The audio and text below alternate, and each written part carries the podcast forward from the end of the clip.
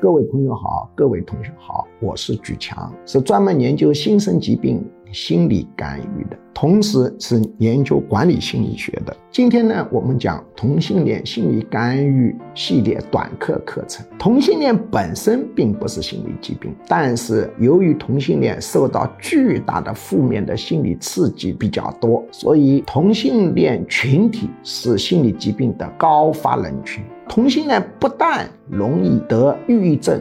而且容易得演讲恐惧症，容易得洁癖，而且同性恋者强迫症，也就是完美主义倾向的比例也高于社会平均值。所谓强迫症，就是呢反复做自己也认为没有必要的动作或者想象，强迫观念、强迫行为。那么强迫症它有一个外号叫完美主义症，强迫症、完美主义倾向都很强。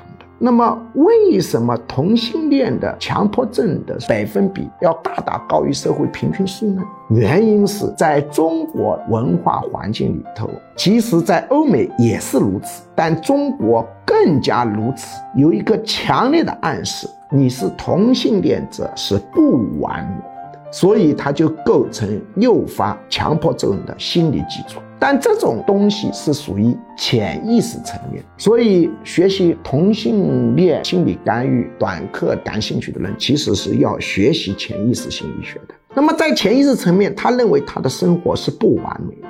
是残缺的，社会给他的这个暗示，所以他就出现了完美主义倾向过度的情况，进而形成强迫症。那么要解决这种问题，必须从潜意识入手。当然，首先你要确定这个人的强迫症跟同性恋行为有关系。但是来访者多半是不会说的，这就要看你的功夫。你判断出这以后，你修正他的潜意识，必须导入催眠状态，在潜意识状态跟他讲，同性恋的生活方式自古就有，它不是不完美，它只是其中的一种。同性恋强迫症比例偏高的另外一个重要心理因素是安全感不足。同性恋由于广泛性的受到社会明示暗示的歧视，以及父母的不接纳等等等等，他就容易形成安全感不足。安全感不足也是造成强迫症的重要原因。